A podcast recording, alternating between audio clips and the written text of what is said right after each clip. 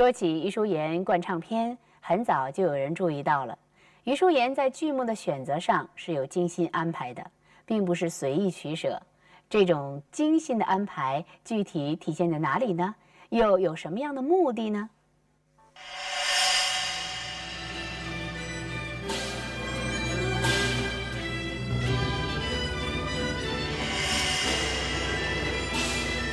这程长庚那时候代表当时的那个老的京剧，谭鑫培代表清末时候的民国初年的这个京剧，杨梅余三个人才能代表当时这民国初年之后的这个京剧。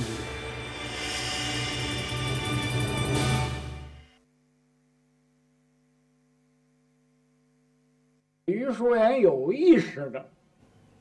是跟这个谭老板跟他的老师是有比较的。发现这个道理的人是谁呢？是徐孝伯先生。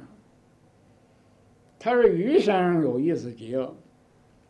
谭老板最拿手的是卖马店主动，于先生惯也惯卖马，惯耍剪。嗯，他不是说我不会唱，我唱跟你老师不一样，我唱耍剪。除了卖马之外，比如托照碰杯，谭鑫培灌制的是碰杯中的反二黄，余淑妍则灌制了托照中的二黄唱段。谭鑫培灌制的乌盆记也是反调，而余淑妍则灌制了老丈不必胆怕惊。这一段二黄三眼，还有呢，就是战太平，谭鑫培灌制了叹英雄失志入罗网，余淑妍就灌头戴着紫金盔，齐眉盖鬓。同一个剧目，嗯，谭老板唱黄杨洞自那日，哎，余先生唱太阳家，就是说你谭派的戏我全有。但是我我不跟老师唱重样的，我唱我，呃，你没灌过唱片的，我唱出来了，嗯，然后就那个谭谭老板那七张半的，几乎于先生全都设计。从余淑妍对于唱片剧目的选择就可以看出来，余淑妍是处处以谭鑫培的继承人自居。这也和他范秀的称号相印证，但我们将谭余两人的唱片进行仔细的对比，又可以发现，在很多细节问题上存在着非常明显的差异。可见余淑妍的范秀并不在于一字一腔的刻板学习上，而是更在于对老生行总体文化趣味取向的保持。也就是我们提到的，一直以来传统的士大夫文化对于京剧老生行当有着深刻的影响。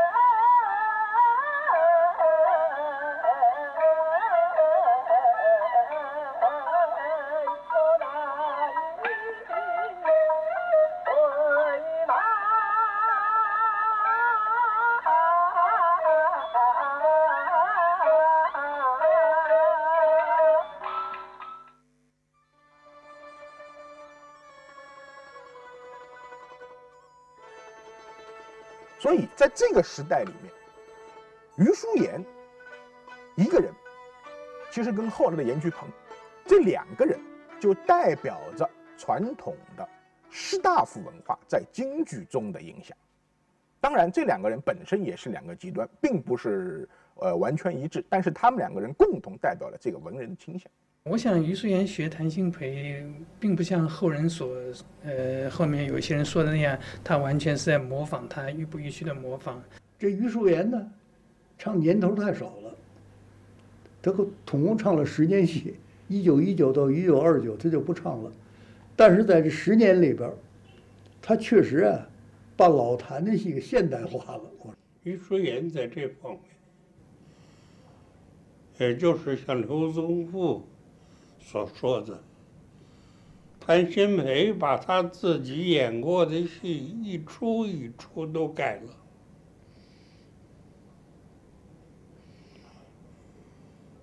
余淑妍继承了谭鑫培的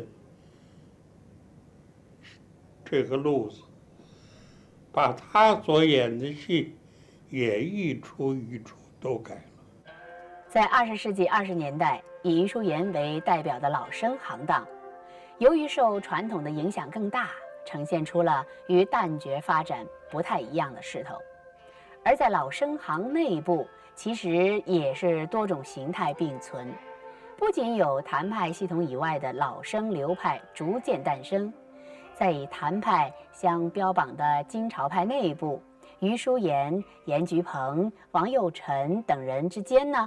对于谭派又有着各自不同的理解与诠释。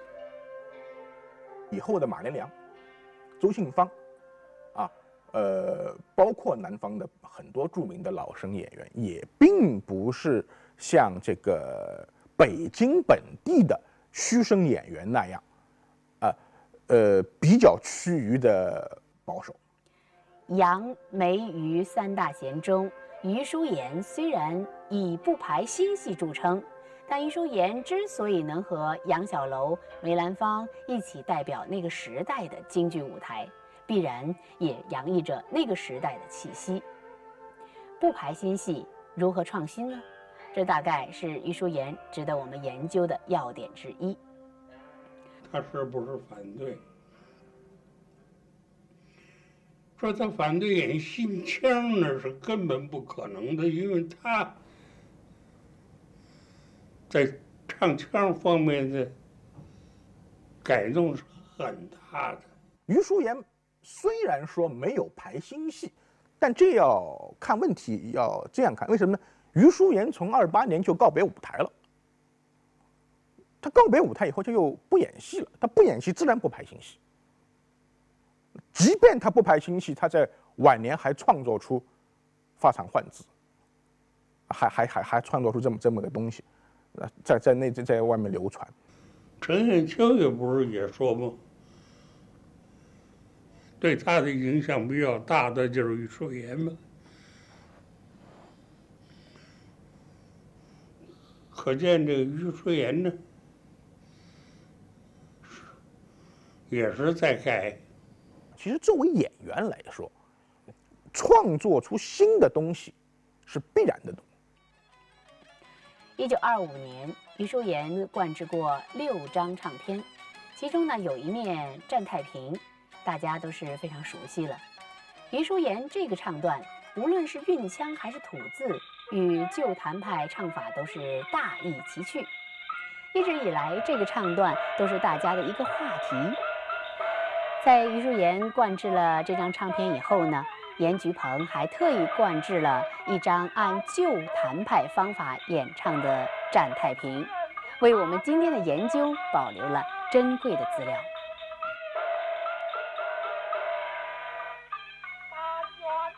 扫荡烟尘的荡，有人就说于先生唱倒了，那荡字不是去声字，不应该往高了调。可是于先生唱好听啊。而且你嗓子也亮啊。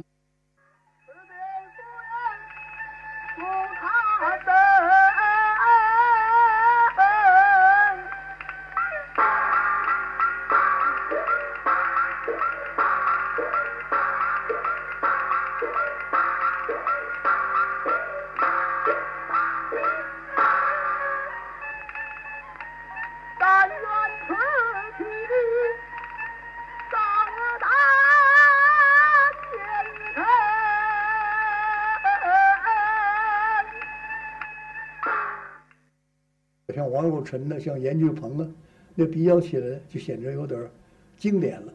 实际上啊，真正学谭派、学的道家的人，没有一个死板的跟谭鑫培一样的。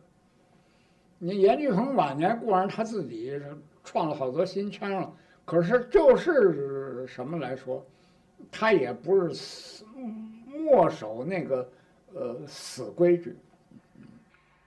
不仅是站太平，我们仔细听一听同一张唱片的另一面，打直上坟中的那段著名的西皮三言，张公道三十五，其中呢也有很多地方体现了余叔岩的匠心独运，在维持了谭派气格下，有很多的新妙之处。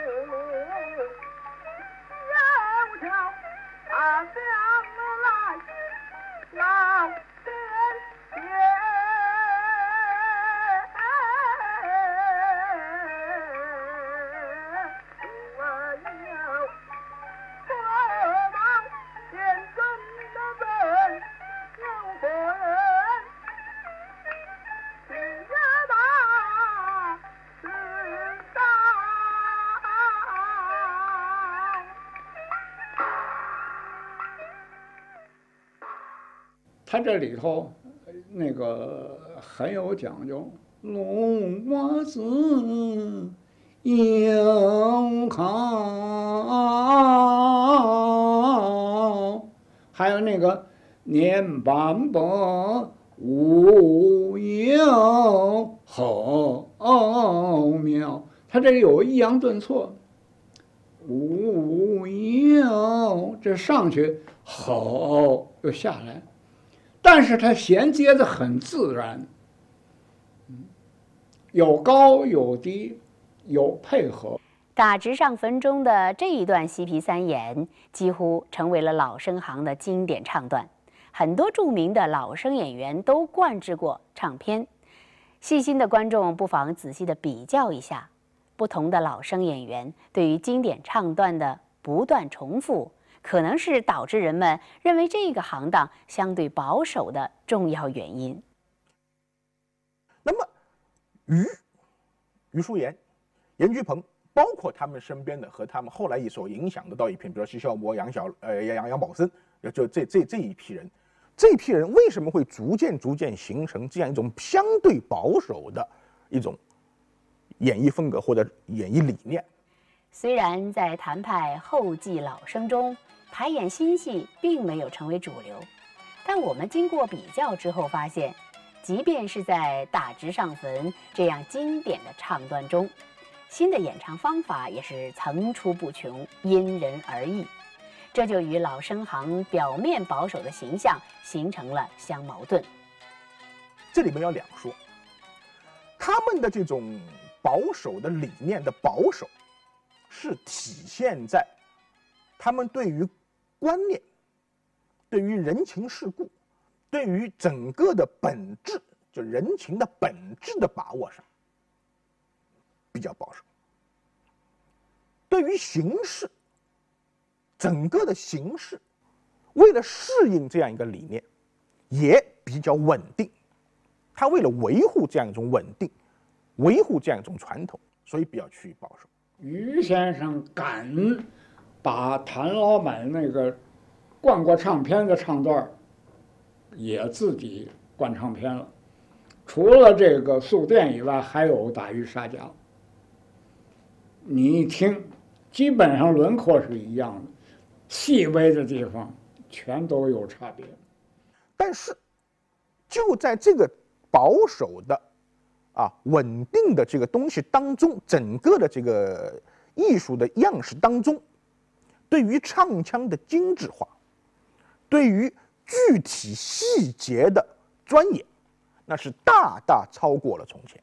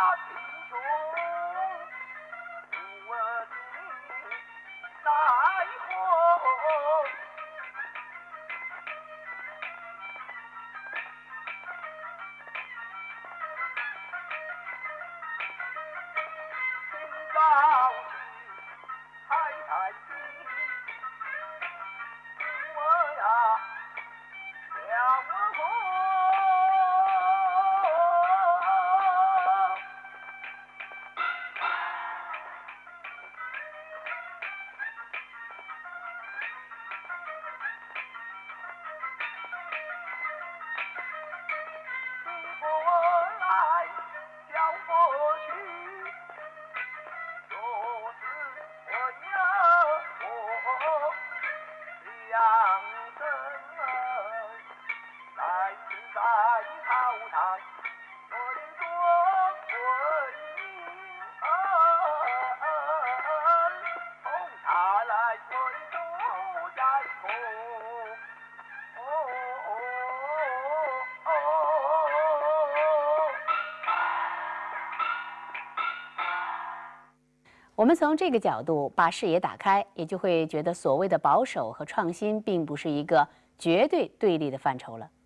各种艺术形态总是在继承传统精华的基础上，为对应不同的时期的客观环境以及适应它自身的发展规律而有所突变。所谓的保守是继承传统的观念基调，所谓的创新是改革具体的表现手段。以余淑妍为代表的谭派第二代人物，对于旧谭派演唱方法的音与格，就是一个很好的例证。老谭那是没得说了，那是真是太好了。但是他还有点经典性。于淑妍呢，把这个把这个谭派老生啊，唱的现代化了。那么这个过程呢，其实我们看一下和传统的中国文化和其他文化的样式的发展，呃，其实是一样的，就是说任何一个东西到了它具备稳定的框架和它结构基本稳定以后，它必然向着精致方面发展。那方当然你倒过来说，你说这个精致到极极致，它也是个没落，那那也可以说。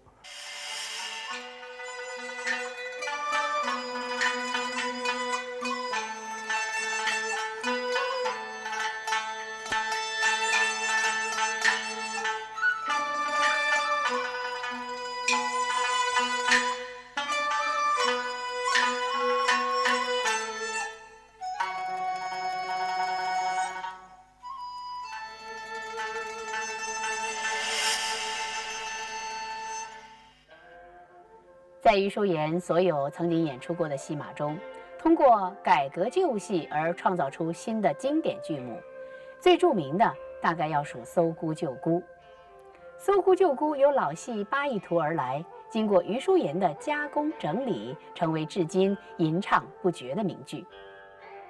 他就改这出戏，灌了盘，后来教了孟好都成名戏了，搜不救孤，说他还是改这戏，不是说老保守就成按老样唱。现在有的时候人家不太体会，为什么那个来年必定降麒麟呢？那个麟字儿落在眼上，不落在板上。为什么？现在你唱完那，你落在眼上也白落，因为什么呢？那旦角啊，他还等过门儿，那不是就没意思了吗？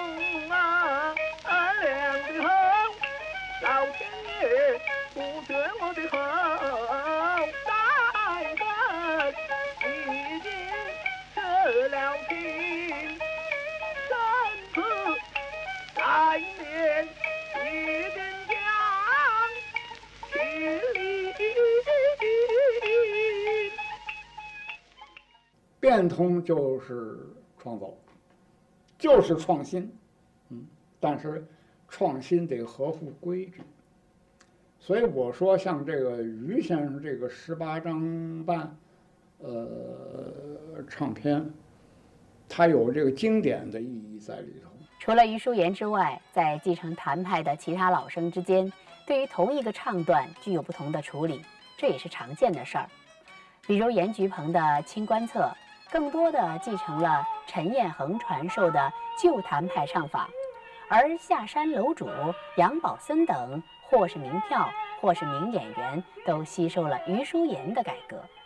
就是现在严居鹏是陈彦衡说的这个《清官侧》，唱五经的时候是唱散的。我听这个韩慎老，还后来在台上有杨宝森，五经都还继续唱原版，《朝臣带漏》《五经冷》还是唱原版。